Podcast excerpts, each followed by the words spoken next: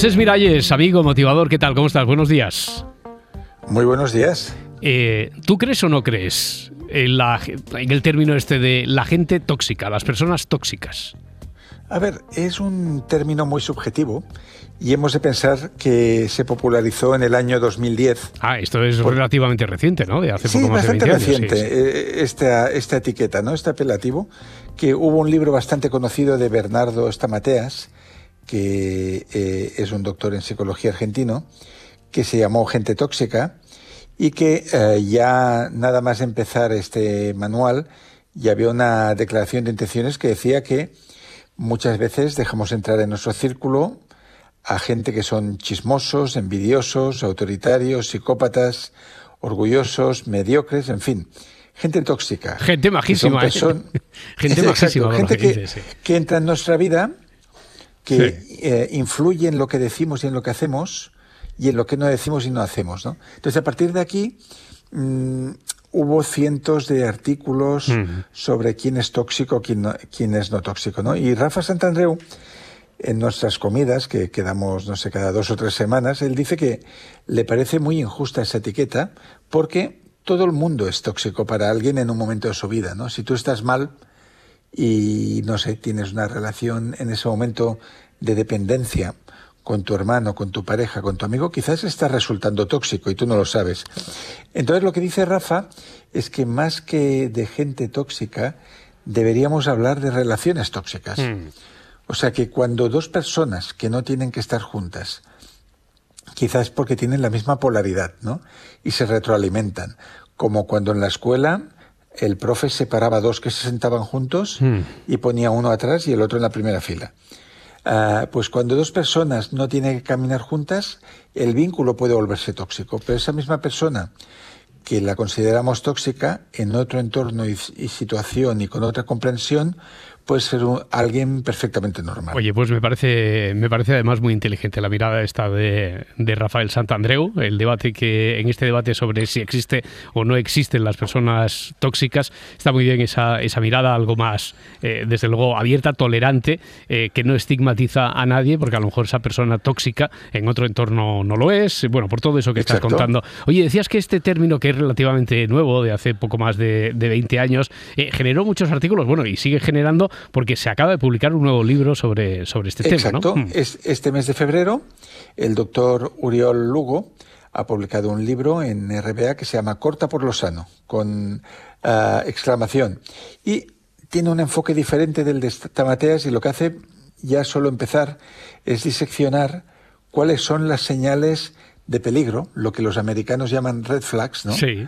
Que deberían ponernos en alerta porque hay muchas probabilidades de que esa persona intoxique nuestra vida, aunque no lo sea con todo el mundo. Entonces vamos a ver algunas de estas señales y, analizarlas un poco. La primera es la persona que se comporta de forma inadecuada y que si la reprendes o le dices algo, va a negar siempre la realidad de lo ocurrido o minimiza sus faltas, mm. mientras aumenta la de los demás. O sea, de alguna manera, en esta visión, la persona tóxica nunca es el centro del problema, sino que siempre es el dedo acusador, para entendernos.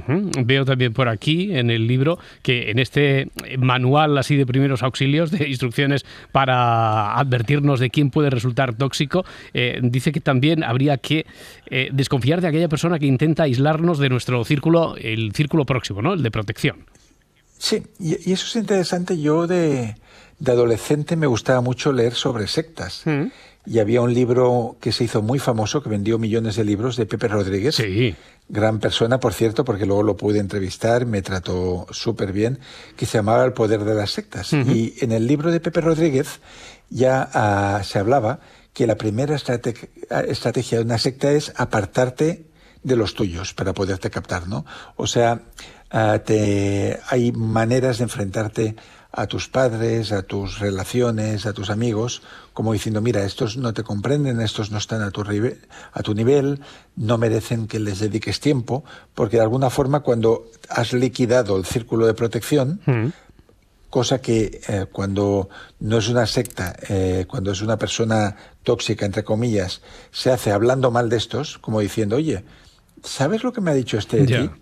¿Sabes lo que opina de ti? ¿No te has dado cuenta que te tiene envidia y que en realidad le gustaría que a ti no te fueran bien las cosas? Pues sembrar cizaña, ¿no?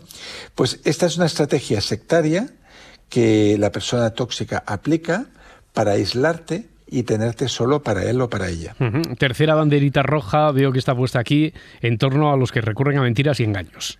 Exacto, mentiras y engaños para obtener lo que quiere, ya que la, digamos desde un punto de vista eh, médico o psicológico, muchas personas consideradas tóxicas son o narcisistas o psicópatas, ¿no? Entonces, la mentira, el engaño, las medias verdades se utilizan para ponerte siempre de su lado y para hacerte ver la realidad desde su mismo punto de vista. Eh, ¿Qué más? Los que culpabilizan a los otros ah, bueno, y los, los que se victimizan siempre, ¿no? Exacto. O sea, eh, de alguna manera las personas tóxicas de estos perfiles que estamos hablando, para ellas todo es blanco o negro. Hmm. No existe la escala de, de grises, perdón.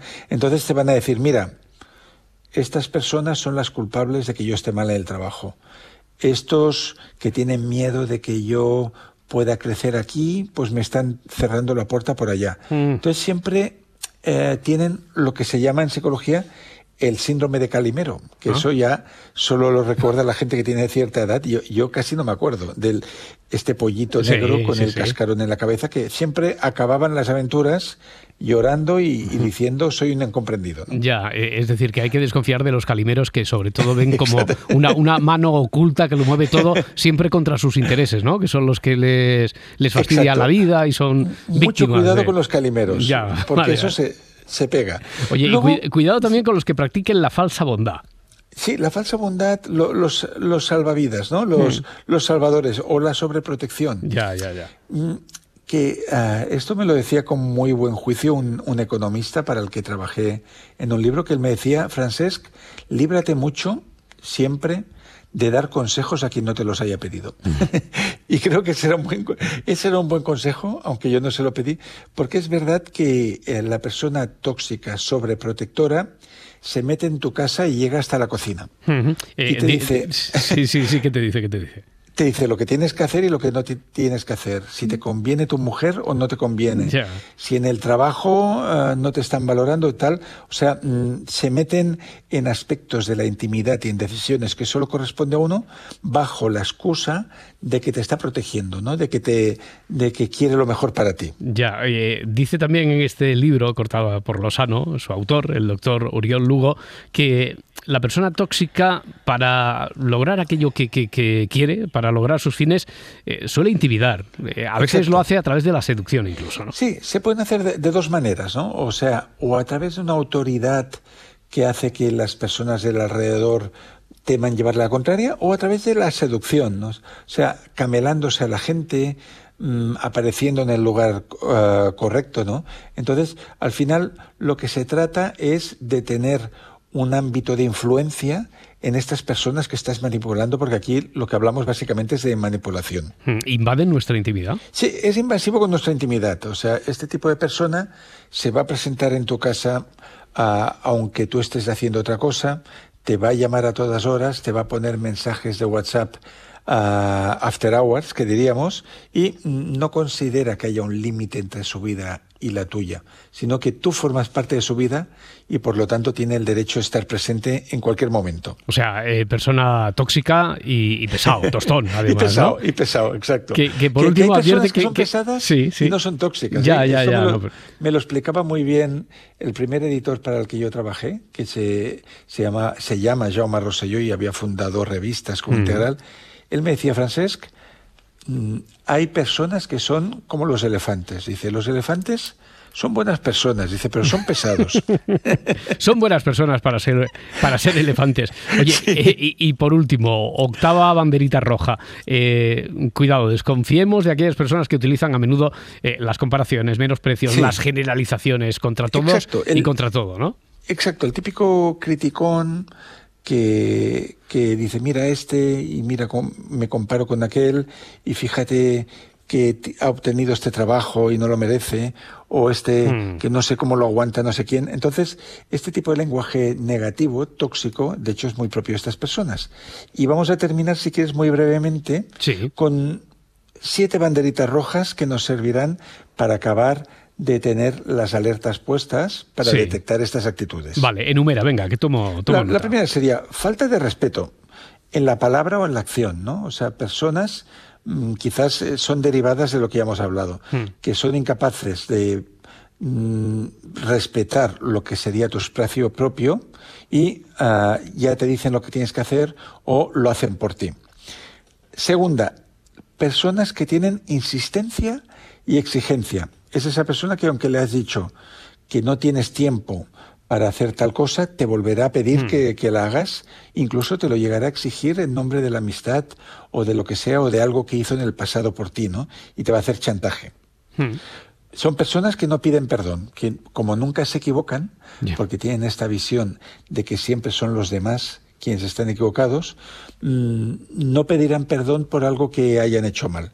Cuarta, eh, son intensitos, ¿no? Hay estas tazas que se venden que dice soy un intensito de M, ¿no? son intensitos y generan dependencia. Les gustan las relaciones en las cuales o ellos eh, se hacen imprescindibles de tu vida o te llevan a ti a ser imprescindibles de ellos. Les gusta que las distancias sean muy cortas.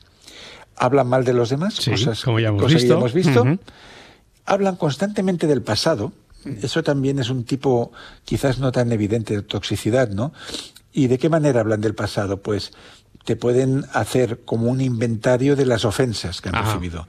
Mira lo que hizo este, lo que hizo la otra. Y o sea, desde el rencor. Yo le llamé en su cumpleaños. Desde el rencor A mí no me llamó y yo estuve y yo le dejé, pero él no hizo. Entonces, están siempre como analizando el pasado en, en clave de ofensa. Y, les gusta un poquito la gresca, ¿no? La, sí, la les la marcha. La marcha. Se enzarzan en peleas y en conflictos constantes. Yo de estos he conocido unos cuantos. Tengo de hecho, tengo un buen amigo que siempre, si voy con él por la calle y entramos en dos o tres bares, yo sé que en uno de ellos Vaya. va a haber pelea. pero fíjate, al final, y con eso podemos cerrar, la conclusión a la que llegas con las personas que son ah, contenciosas es que en realidad tienen una gran inseguridad y, muchos temas por resolver dentro de sí mismos y es más fácil pelearse con el mundo y mm. encontrar los culpables fuera que entrar en tu propia casa y decir, bueno, mm, ¿cómo arreglamos esto? Y cómo me acepto y cómo me reconozco. Claro. Bueno, pues tengamos el miércoles que tenemos por delante, tengámoslo en paz, intentemos evitar, si no, a las personas las relaciones tóxicas, al menos.